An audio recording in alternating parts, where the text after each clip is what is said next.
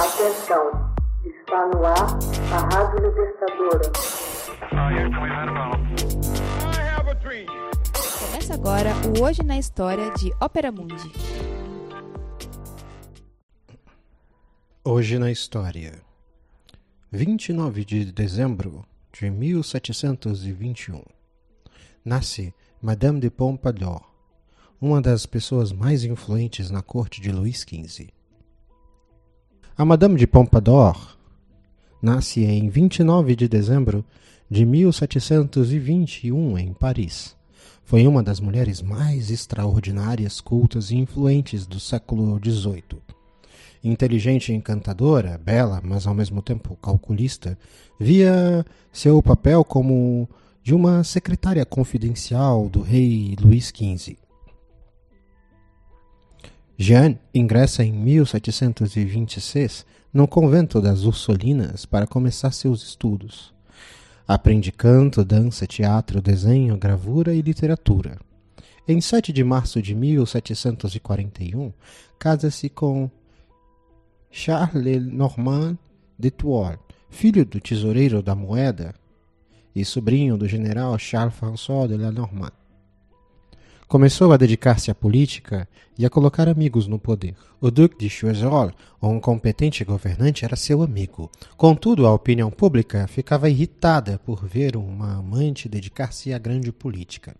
Foi acusada de ser a responsável pela inversão das alianças tradicionais ao aliar-se à Áustria e entrar em guerra com a Prússia de Frederico o Grande.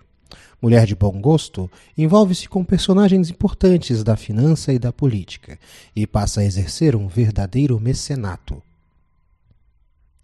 Acolhe escritores no mezanino de seu médico, reconcilia Voltaire com o rei, o que lhe confere o título de historiador e fidalgo da Câmara Real. Os artistas multiplicam seus retratos, Letour, Nier, Valou, entre outros, em 1753, por volta do Natal, a marquesa adquire o Hotel Delvaux, conhecido atualmente por Palácio do Eliseu e sede do governo francês. Ela herdaria essa propriedade de Luís XV. Madame de Pompadour tinha 42 anos no mês de fevereiro de 1764. Não gozava de boa saúde e tinha frequentes problemas cardíacos. Em 29 de fevereiro, os médicos diagnosticaram pneumonia. Em 10 de março, seu caso é considerado perdido. Em 24 de março, após breve melhora, retorna a Versalhes. Na noite de 7 de abril, tem recaída e mal consegue respirar. Em 14 de abril, Madame de Pompadour manda anexar um condicílio ao testemunho que ela tinha redigido sete anos antes para seu testamento. Dá adeus ao rei e ao padre de La Madeleine, que lhe presta a extrema unção. No dia seguinte, pela manhã, reúne forças para receber seu irmão, Abel Poisson, Marquês de Marguerite, legatário universal de sua imensa fortuna.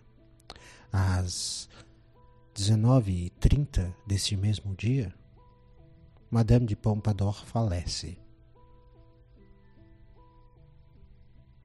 Hoje na História. Texto original Max Altman. Narração José Igor. Edição Laila Manuelle. Você já fez uma assinatura solidária de Opera Mundi? Com 70 centavos por dia, você ajuda a imprensa independente e combativa. Acesse www.operamundi.com.br/apoio.